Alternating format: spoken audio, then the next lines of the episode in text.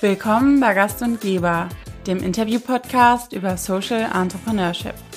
Mein Name ist Isabel und in diesem Podcast möchte ich gerne Gründer, Startups und Unternehmen beleuchten, die im sozialen und nachhaltigen Bereich angesiedelt sind.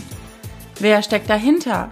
Was sind das für Personen, die Social und Sustainable Startups gründen und was treibt sie an? Wie viel soziales Unternehmertum braucht die Wirtschaft, um nachhaltig für positive Veränderungen zu sorgen? Aber auch Fragen wie, was ist die Rolle der Politik dabei? Hat die Politik eine Pflicht, Social Startups zu unterstützen? Und falls ja, kommt sie dieser Pflicht auch nach? All das möchte ich in diesem Podcast gern herausfinden und lade dazu spannende Persönlichkeiten ein, die von sich selbst, ihren Erfahrungen und ihrer Motivation erzählen, sodass wir gemeinsam mehr über Social Startups lernen können. Heute im Doppelpack. Ich treffe Felix Moyer, den Gründer von PlusX, und Daniel Neumann, Feel Good Manager bei PlusX. Kino, Klettern oder Zoobesuche. Dies sind Aktivitäten, die aus finanziellen Gründen nicht für jede oder jeden zugänglich sind. Das Unternehmen PlusX setzt sich daher für Chancengleichheit ein und bietet die Möglichkeit, regional in Form von Gutscheinen zu spenden. Also wenn du beispielsweise einen Kinogutschein kaufst, kannst du einen weiteren Gutschein spenden. Diese Gutscheine werden dann an Menschen vermittelt, die sich den Besuch sonst nicht leisten könnten. Nach Angaben von PlusX lebt in Deutschland etwa jedes fünfte Kind dauerhaft oder temporär in Verhältnissen, in denen aus finanziellen Gründen eben solche Freizeitaktivitäten nicht machbar sind. Solche Aktivitäten sind jedoch Teil des gesellschaftlichen Lebens und genau dort setzt Plus X an. Sie wollen verhindern, dass Menschen sich ausgeschlossen fühlen und gleichzeitig für Chancengleichheit in diesem Bereich sorgen. Wir sprechen in der Folge über die Idee von Plus X, das Geschäftsmodell und die Personen dahinter. Außerdem erzählen die beiden vom Scale-Up-Programm der Impact Factory Duisburg, an dem sie mit Plus X teilnehmen. Für Felix ist es bereits das zweite Unternehmen, welches er gegründet hat. Er erzählt uns, was er bei seiner ersten Gründung gelernt hat und wie er mit Kritik umgeht. Zwei sehr sympathische Gesprächspartner und ein Gespräch, welches meiner Ansicht nach zum Denken anregt. Vor allem, wenn wir das nächste Mal ins Kino gehen und dazu beitragen können, dass jemand anderes mit unserer Unterstützung das auch tun kann. Und nun viel Spaß beim Zuhören und Sound up!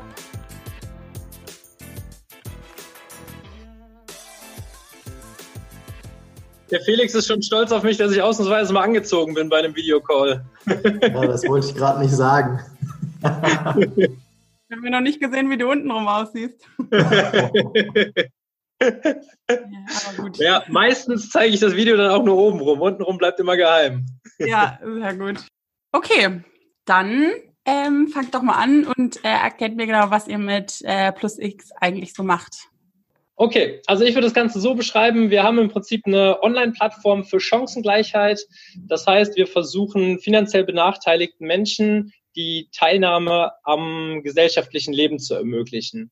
Ähm, das sieht so aus, dass wir diesen Menschen im Prinzip Freizeitgutscheine anbieten. Die können die sich über unsere Plattform herunterladen und dann zum Beispiel ins Schwimmbad oder in die Kletterhalle gehen und das Ganze natürlich, sagen wir, mit einem gewissen Limit, dass da jetzt nicht einer sagt, ich gehe jetzt jeden Tag irgendwie klettern, so dass das Ganze eben fair geregelt ist.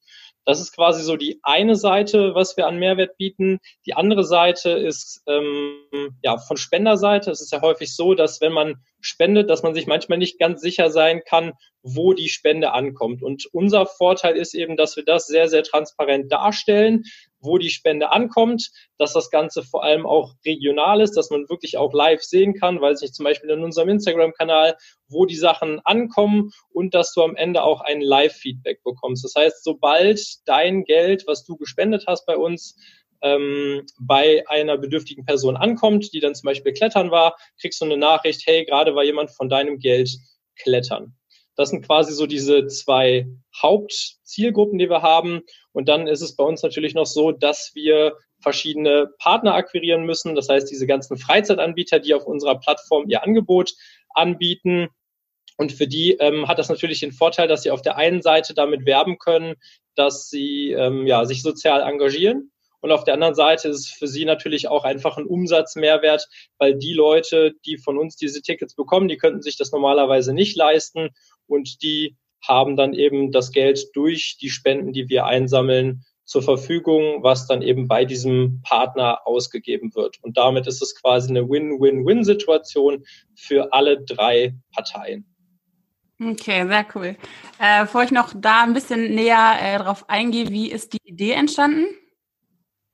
Ja, das ist dann wohl mein Part. Ähm, die Idee ist entstanden äh, 2018 schon. Also ist schon ein bisschen länger her und ähm, eine gute Freundin, äh, Lena, ist auf mich zugekommen und meinte, hey, ähm, ich habe hier gerade mitbekommen, es gibt das Prinzip von dem Suspended Coffee.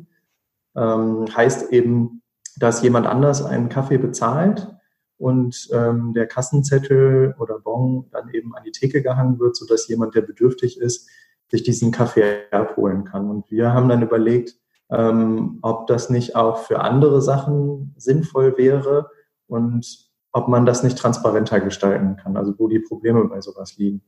Ähm, denn als Bedürftiger beispielsweise weiß ich ja nicht, ob ich ins Café gehen kann und ähm, dann auch wirklich einen Kaffee vorfinde. Und es ist mhm. ja schon auch irgendwie eine Enttäuschung, wenn ich hingehe und dann merke so, auch Mist, ist nichts da und ich ziehe quasi wieder aus dem Café, den, aus dem Café ab. Ja. Das ist dann schon so ein bisschen nicht, vielleicht demütigend ist vielleicht zu viel, aber ähm, ja, schon irgendwie eine scheiß Situation. Und ähm, wir haben gedacht, es lässt sich halt gut auf das Thema Freizeitaktivitäten übertragen. Und ähm, es wäre eine gute Idee, das eben äh, auf eine digitale Ebene zu heben, um eine gewisse Transparenz ähm, der Verfügbarkeit zu schaffen und auch um eine Transparenz für den Spender zu schaffen. Und ähm, ja, daraus ist dann, oder aus der Idee sind dann erste Aktionen geworden. Wir haben uns dann überlegt, dass man sowas auch erstmal testen sollte, bevor man äh, jetzt anfängt, irgendwas zu programmieren.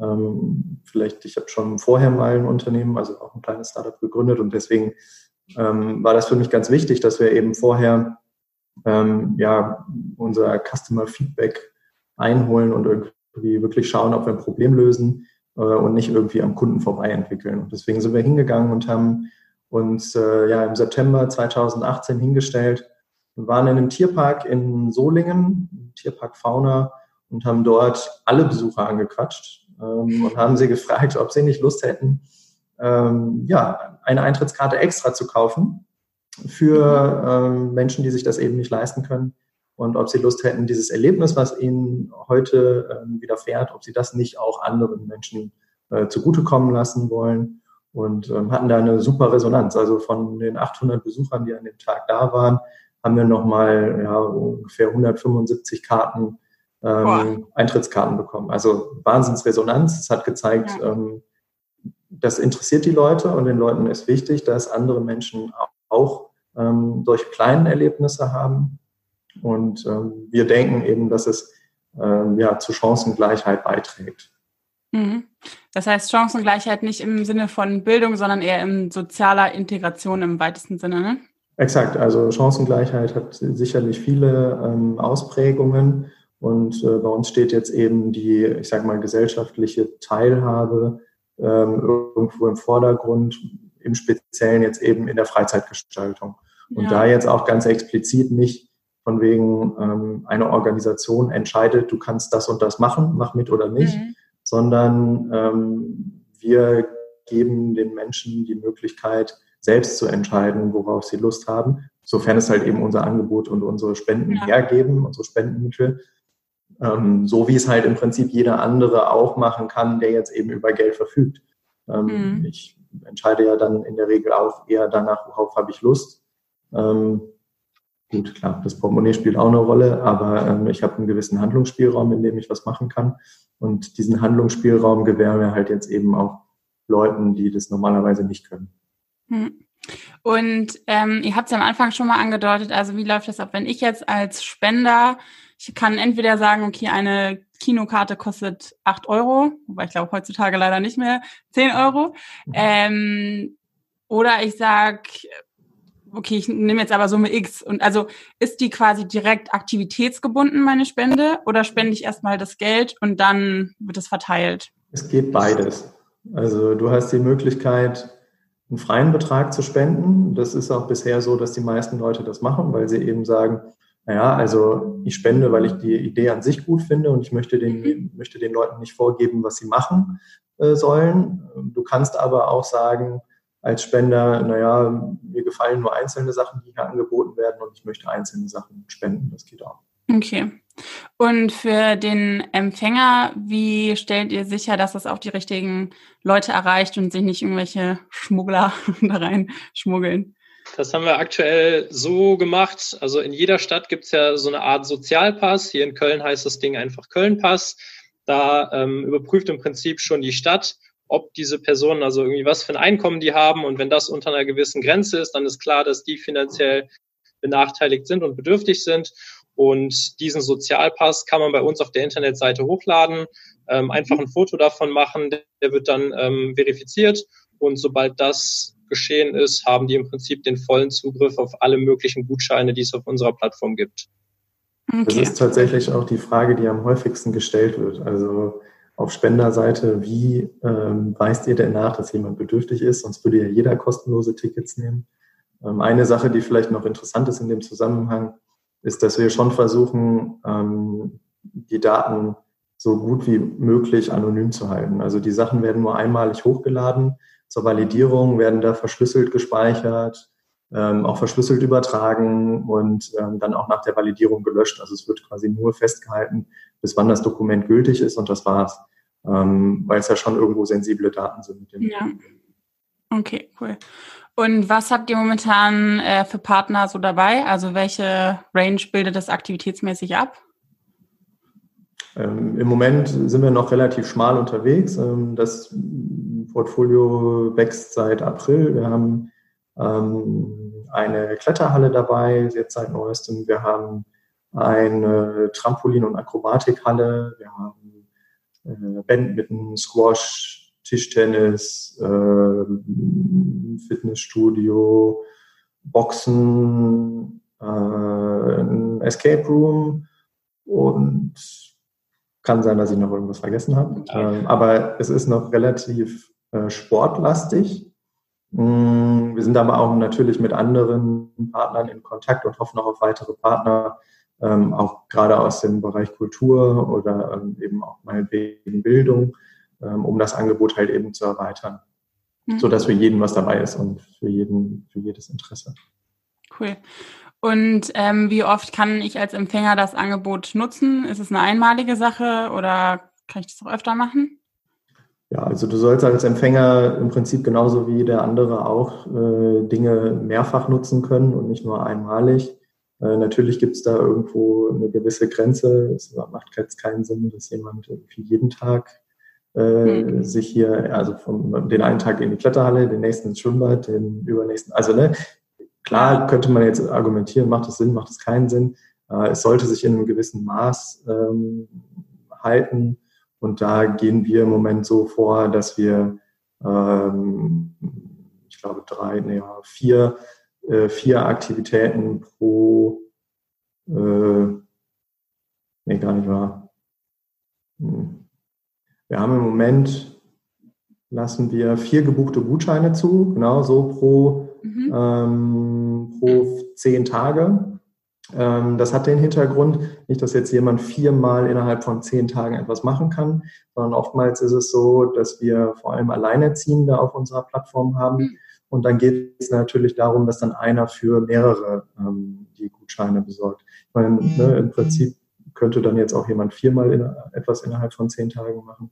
Aber ja, gut, okay, so ist es dann halt. Aber es ist ja. bisher noch nicht vorgekommen. Also unsere Empfänger gehen bisher sehr, sehr ähm, äh, ja, sorgsam mit, dem, mit den Tickets um und äh, sehr wir versuchen, wir versuchen natürlich auch, dass das Ganze für die Abnehmer äh, auch sehr, sehr praktisch zu gestalten ist. Weil das am Ende so, wenn man eine alleinerziehende Mutter mit zwei oder drei Kindern hat, ähm, dann müsstet ihr im Prinzip für jedes einzelne Kind einen einzelnen Account erstellen, um diese Tickets dann zu reservieren. Das ist natürlich mhm. unpraktisch und deswegen wollten wir da eine gewisse Flexibilität lassen. Ah, okay, ja, sehr gut. Ähm, Thema Kinder, gibt es generell bei euren Gutscheinen äh, eine Altersgrenze oder ist es egal? Nö, also Altersgrenzen gibt's nicht. Äh, Armut spielt äh, in jedem Alter eine Rolle. Man kann jetzt ja. darüber argumentieren, ob das jetzt irgendwie, wer am wenigsten dafür kann, aber das wollen wir überhaupt nicht. Ähm, mhm. Für uns liegt natürlich irgendwo ein besonderer Fokus auf Kindern und Jugendlichen, ähm, aber genauso sind äh, Erwachsene ähm, dazu eingeladen, daran teilzunehmen. Okay. Und wie bewirbt ihr das Ganze? Also wie bekommen die Empfänger da gibt es irgendeine Plattform, die ihr nutzt, um das quasi publik zu machen für, für beide Seiten? Also ich denke mal, das Werbung könnte ich mir vorstellen, ist bei den Spendern vielleicht noch einfacher als bei den Abnehmern, wobei weiß ich auch nicht. ja, da sprichst du ein gutes Thema an. Also es ist super schwierig in beiden Richtungen oder in allen Richtungen. Wir haben ja äh, drei Seiten, auf denen wir Werbung ja, machen müssen. Äh, das sind einmal die Partner, sprich die Anbieter von Freizeitaktivitäten, das sind die Leute, die Geld spenden wollen, unsere Spender, und das sind die Empfänger. Ähm, und alle drei Fronten erfordern unsere ähm, Aufmerksamkeit. Hm, man kann darüber argumentieren, was jetzt am einfachsten ist und was nicht, aber vielleicht sagt Daniel noch mal was dazu. Der hat sich vor allem um die Empfängerseite äh, gekümmert in letzter Zeit und äh, hat da ein paar coole Sachen rausgefunden. Genau, bei der Empfängerseite, also man muss halt auch immer im Hintergrund ähm, behalten, wir sind halt auch gerade erst mehr oder weniger gestartet und haben dann natürlich auch irgendwie ein limitiertes Budget. Das heißt, es direkt an die allergrößte Glocke zu hängen, macht halt auch keinen Sinn, weil wir eben möchten, dass unsere Plattform lebt. Und wir müssen möchten natürlich auch gewisse Testzyklen durchlaufen, wo wir quasi Feedback einarbeiten können. Das heißt, wenn wir von heute auf morgen äh, 5000 Leute auf unserer Plattform hätten, das wäre am Ende auch nicht gut, weil dann wären wir quasi bankrott, keine Tickets mehr zur Verfügung und das wäre natürlich auch blöd. Deswegen versuchen wir da irgendwie so einen Gang zu gehen, um das Ganze irgendwie langsam hochzufahren. Und da haben wir jetzt verschiedene Wege gewählt. Ein Weg ist, dass wir zum Beispiel über Facebook-Gruppen, wo irgendwie was verschenkt wird oder wo solche Sachen angeboten werden können, dass wir da quasi ein bisschen Werbung gemacht haben, ähm, um mit den Leuten in Kontakt zu treten. Das war für uns auch eigentlich so das Wertvollste an Feedback, weil wir da auch einfach gesehen haben, was sind das für Menschen? Und da haben wir eben auch für uns rausgefunden, dass es was, also wir wussten, dass diese Gruppe mit dazu zählt, aber dass es dann doch so eindeutig ist, hätten wir jetzt nicht gedacht. Es waren halt schon sehr, sehr überwiegend ähm, alleinerziehende Mütter mit Kindern, was wir so grob sagen konnten bisher. Ähm, genau, das ist so quasi eine Quelle, wo wir diese finanziell benachteiligten Leute adressieren konnten.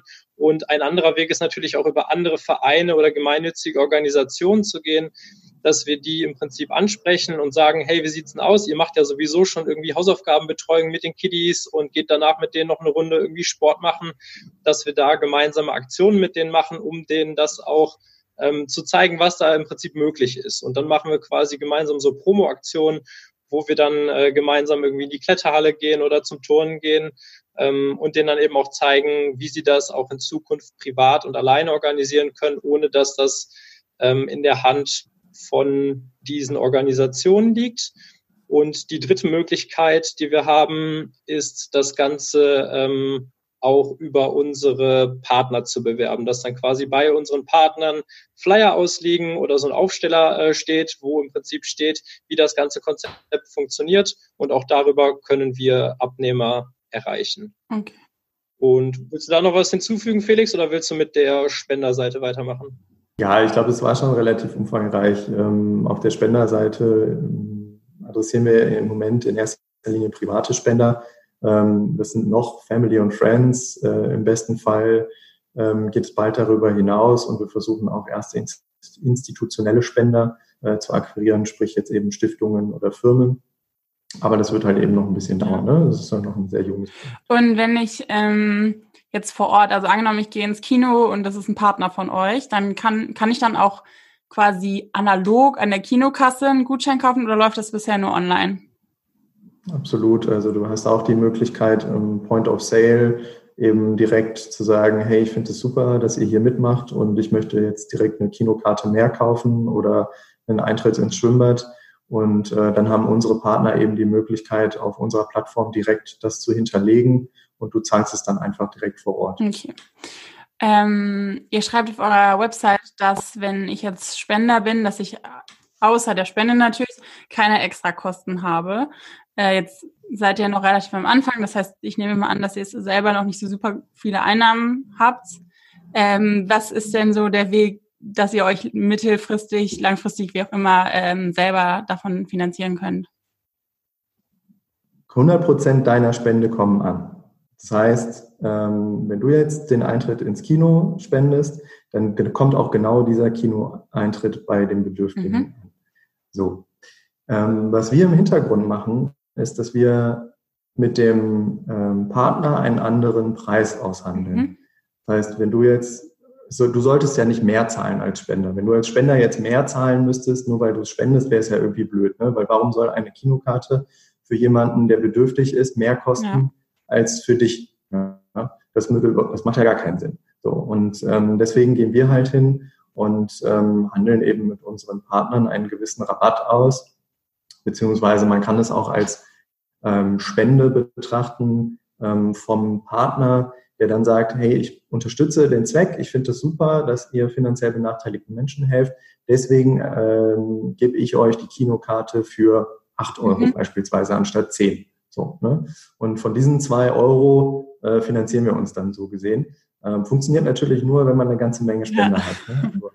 Aber, okay, aber das wäre ja für alle Beteiligten wünschenswert. Absolut, ja. Und das ist im Prinzip auch das, was ohnehin teilweise schon gemacht wird. Also zum Beispiel in der Stadt Köln ist es so, dass man mit diesem Köln-Pass ja auch Vergünstigungen hat.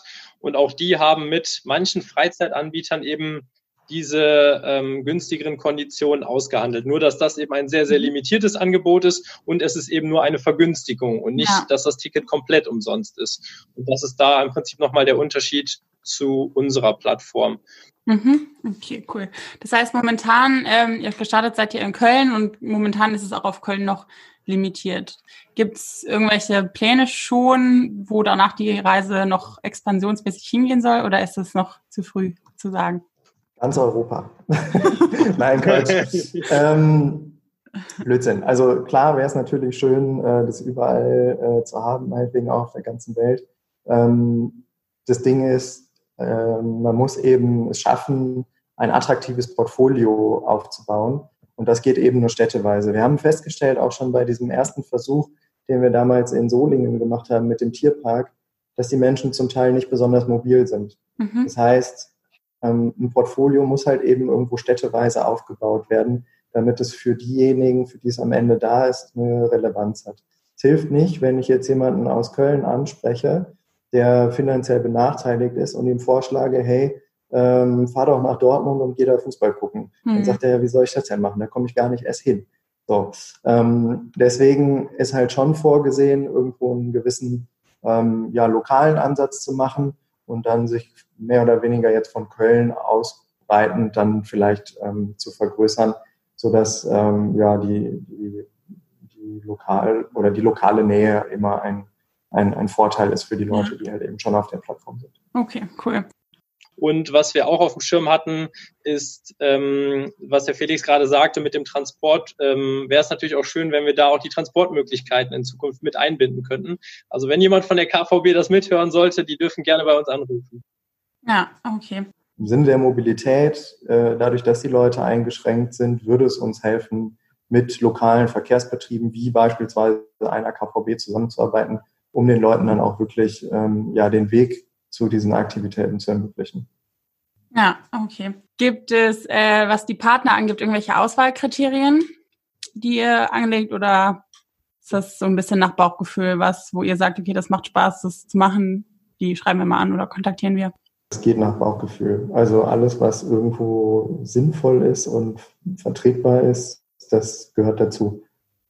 Ja, okay, sehr gut. Und jetzt im, im Sinne dessen, dass wir halt natürlich versuchen, auch irgendwie mit unseren Ressourcen wertvoll umzugehen, äh, versuchen wir halt jetzt nicht 37 Kletterhallen auf unserer Plattform zu haben, sondern ich sag mal eine bunte Mischung, dass für jeden irgendwie auch was dabei ist, ähm, dass das auch eben ein attraktives Angebot für ja alle Alters- und Typklassen ist. Ja.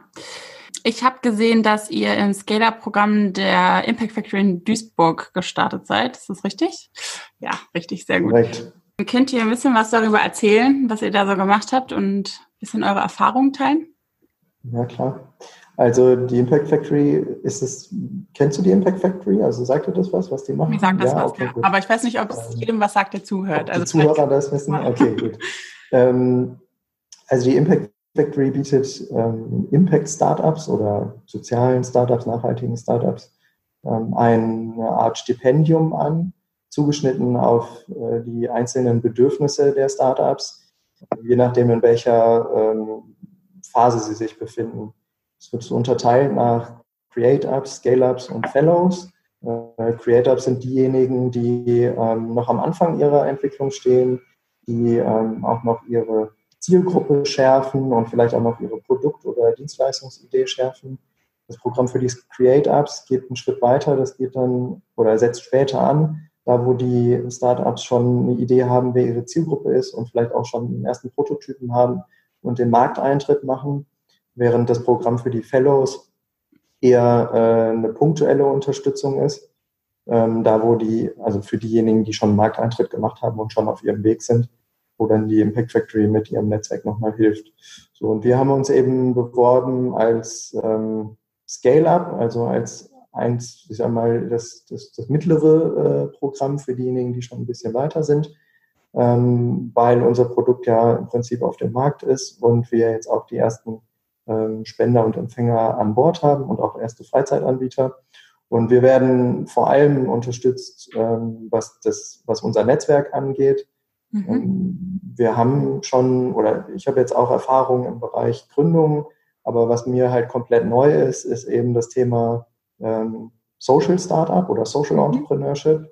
Ähm, da bin ich absolut noch nicht ja, auf, dem, auf dem neuesten Stand und ähm, habe da natürlich auch noch Fragezeichen, was so Themen wie Finanzierung angeht.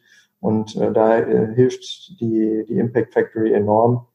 Ähm, und ja, steht uns eben zur Seite mit Workshops zu gewissen Themen, sei es jetzt Online-Marketing, Storytelling, ähm, Finanzierung, äh, Investorenpitch und so weiter und so fort. Mhm. Ähm, oder halt eben dann ähm, über die Netzwerkpartner, äh, die die Impact Factory uns eben bieten kann. Okay, sehr cool. Und ähm, wie lange geht so ein Stipendium? Mm, das sind. Oder ist das überhaupt festgelegt? Ja, also das Programm an sich geht, ich meine, es sind vier Monate. Äh, ja, dürfte mich jetzt nicht drauf festnageln, aber so ungefähr vier Monate ähm, und findet alle zwei Wochen statt. Ah, okay. Cool. Kann aber, wenn ich das, wenn ich das richtig verstanden habe, sich auch irgendwie bis zu zwei Jahre ziehen, je nachdem, wie man vorankommt oder irgendwie sowas habe ich zumindest im Kopf, oder? Genau, richtig. Also die Betreuung läuft ja dann darüber hinaus. Also jetzt mal angenommen, du hast ein Scale-up, also ein Startup, was noch ganz am Anfang steht, ähm, dann wäre es ja Quatsch, die nach dem ersten Stipendium, äh, also das Create-Up, sorry, du hast Create-Up und ähm, wenn das ganz am Anfang steht und jetzt den Kunden, den ersten Kunden äh, findet und so weiter und so fort und dann in die Skalierungsphase geht, wenn du das dann quasi zum Ende des Create-Up-Programms loslassen würdest, das würde ja gar keinen Sinn machen. Ne? Also wenn jemand als Create-Up kommt, dann ist natürlich schon die, äh, der Wunsch, dass die möglichst lange dieses Programm eben mitmachen. Und ähm, ich kann mir auch gut vorstellen, dass wir auch weiterhin irgendwie den Kontakt äh, zur Impact Factory halten, auch wenn irgendwann vielleicht unser Stipendium an sich jetzt erstmal vorbei ist. Okay, cool. Dann habe ich noch ein paar Fragen zu euch als Person, als Gründerperson. Ähm, wolltet ihr schon immer Gründer werden? Und wenn ja, ähm, auch im sozialen Bereich?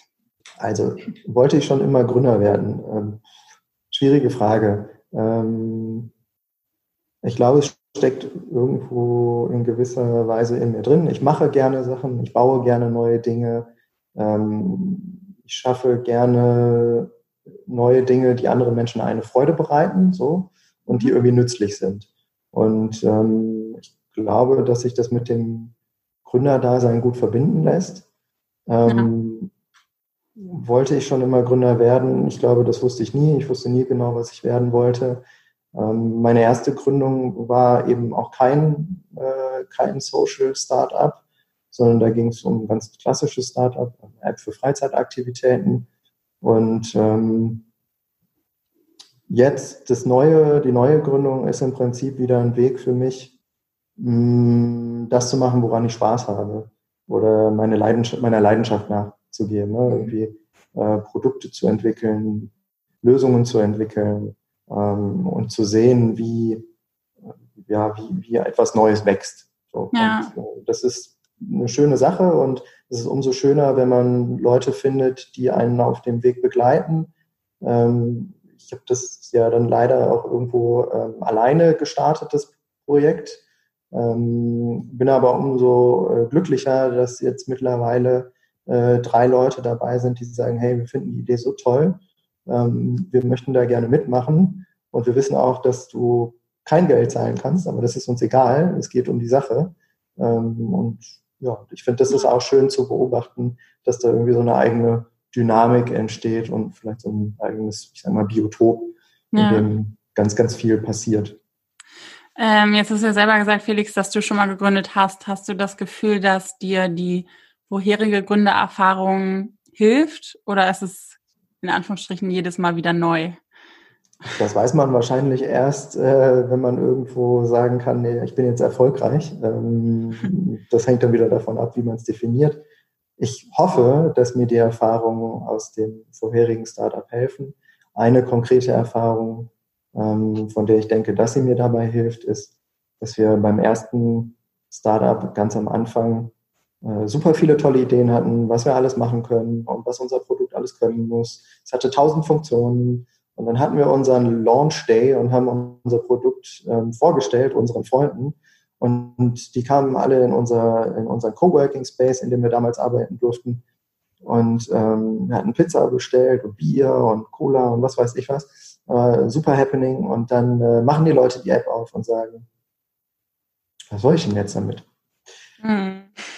Okay, also ähm, tolle Funktionalitäten, aber irgendwie voll am Kunden vorbei entwickelt. Ähm, es war also viel zu sehr erklärungsbedürftig.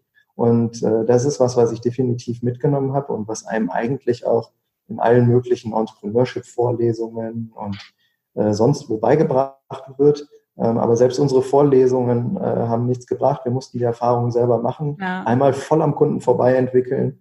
Und ähm, ich hoffe, dass es jetzt besser äh, ist und dass wir diesmal unsere Hausaufgaben ordentlich gemacht haben und genügend Kunden befragt haben und dass es diesmal ein Erfolg wird. Wie gehst du oder ihr damit um, wenn Gegenwind kommt, wenn jetzt einer vielleicht jetzt irgendwie auch aus dem Freundeskreis oder so, da tut's ja meistens besonders weh, ähm, sagt, hör mal, irgendwie, was ihr da macht, da fehlt was, finde ich nicht so cool oder keine Ahnung, jede Art von Gegenwind. Ähm, ja, wie geht ihr damit um? Weil ich glaube, also es ist immer mein Gefühl, dass gerade so am Anfang jeder gerne seine Meinung nochmal dazu loslässt, ob man es jetzt hören will, ob man gefragt hat oder nicht. Ähm, ja, ähm, ja, auch aus der Sicht. Ich finde immer, ich finde es immer gut, wenn Leute ehrlich ihre Meinung sagen. Ähm, ich glaube, das wäre zum Beispiel auch schon bei der, bei der ersten Gründung hilfreich gewesen. Ne? Alle haben gesagt, oh, es ist toll, es ist super, voll spannend, was ihr da macht, es klingt gut. Am Ende sind die Sachen, die die Leute äußern, die kritisch sind, viel, viel wertvoller eigentlich. Ne? Also Klar tut es auch immer wieder gut zu hören, dass man was Tolles macht und dass es irgendwie gut ankommt. Aber wirklich wertvoll sind die Sachen, die die Leute sagen, so von denen, das habe ich nicht verstanden. Ich würde das niemals tun, weil ähm, ich, mich interessiert euer Produkt nicht, weil mich das und das und das interessiert. Und daran kannst du ähm, lernen, wie du vielleicht auch deine Idee anpassen musst oder lernen, wer deine Zielgruppe ist und wer vielleicht nicht deine Zielgruppe ist. Und klar tut das in dem Moment irgendwo auch schon mal weh ne? und man ist dann vielleicht auch trotzig und reagiert blöd. Ähm, aber äh, im Nachhinein, wenn man sich dann mal, äh, wenn man sich dann mal die Zeit nimmt, dann äh, glaube ich stark daran, dass, dass es einem weiterhilft. Ja, dann habe ich eigentlich nur noch eine letzte Frage. Die frage ich immer am Ende. Ähm, habt ihr ein Vorbild oder jemanden, der euch inspiriert? Ja, und die Reaktion, so wie du guckst, gucken eigentlich alle. Oft kommt dann auch so, oh, hättest du das nicht mal vorher vorab schicken können, die Frage. ähm, ja, aber vielleicht, also vielleicht auch nicht, aber vielleicht habt ihr jemanden, ob das jetzt im, ob das die Oma ist oder irgendeine Bekanntheit aus dem öffentlichen Leben oder der Nachbar ist eigentlich egal. Also es klingt vielleicht ein bisschen cheesy, aber ich glaube, meine Eltern sind schon Vorbilder für mich, weil ich glaube, ähm, ich wäre heute nicht da, wo ich bin, wenn ich meine Eltern nicht gehabt hätte. Und ich bin zufrieden so, ähm, wie ich bin. Von daher glaube ich, ist das ein Vorbild, was man sich nehmen kann im kleinen Kreis. Ähm, ansonsten, wenn man an Vorbilder denkt, vielleicht sicherlich nicht in, in vollumfänglichem, aber kann Elon Musk ein Vorbild sein, weil er einfach wahnsinnig verrückt an seine Ideen glaubt und die nach vorne treibt, komme was wolle. Egal wie viele Leute sagen, das ist doof, ne, was du eben angesprochen hast. Mhm. Ähm, das ist sicherlich bewundernswert. Ähm, ob man das jetzt alles für richtig äh, halten muss, was er tut, ist eine andere Sache. Ähm, aber mhm. ich glaube, dieser, dieser unendliche Wille hinter den Ideen, ich glaube, das ist schon was, was man auch in gewisser Weise sich als Vorbild nehmen kann. Ja, cool. Und äh, bei dir, Daniel? Puh, also so ein richtiges Vorbild habe ich ehrlich gesagt nicht. Bei mir ist es mehr so eine ähm, so eine Mischung an Eigenschaften von verschiedenen Leuten in meinem Umfeld. Das sind dann irgendwie, weiß ich nicht, teilweise Freunde, Familienmitglieder, ähm, einfach, also was ähnliches wie Felix schon sagte, ähm, Leute, die eben ihren eigenen Willen haben, trotz dessen, dass andere, viele Leute anderer Meinung sind, dass sie einfach ihr Ding durchziehen, die zu ihren Werten stehen. Ähm, ich glaube, dass das sehr, sehr wichtige Eigenschaften sind ähm, die ich mir auch immer sehr, sehr gerne zu Herzen nehme und mir dann ja so als Vorbild zusammenbastle, würde ich einfach mal sagen. Okay, sehr gut. Dann vielen Dank für eure Zeit. Äh, war sehr spannend zu hören. Danke dir für die Einladung. Ja, danke für die Einladung. Es hat Spaß gemacht, sich mit dir zu unterhalten. Ja, gut. Ja, kann ich nur zurückgeben. Das war die heutige Folge von Gast und Geber. Ich hoffe, ihr hattet eine gute Zeit und konntet ein bisschen was für euch mitnehmen. In der nächsten Folge spreche ich mit Lara Obst, der Co-Founderin von The Climate Choice. The Climate Choice begleitet Unternehmen bei ihrer erfolgreichen Klimatransformation und bietet Best-Practice-Lösungen an, um CO2-Emissionen zu messen, reduzieren und zu kompensieren. Ich hoffe, ihr seid beim nächsten Mal wieder dabei, wünsche euch eine schöne Woche und macht's gut!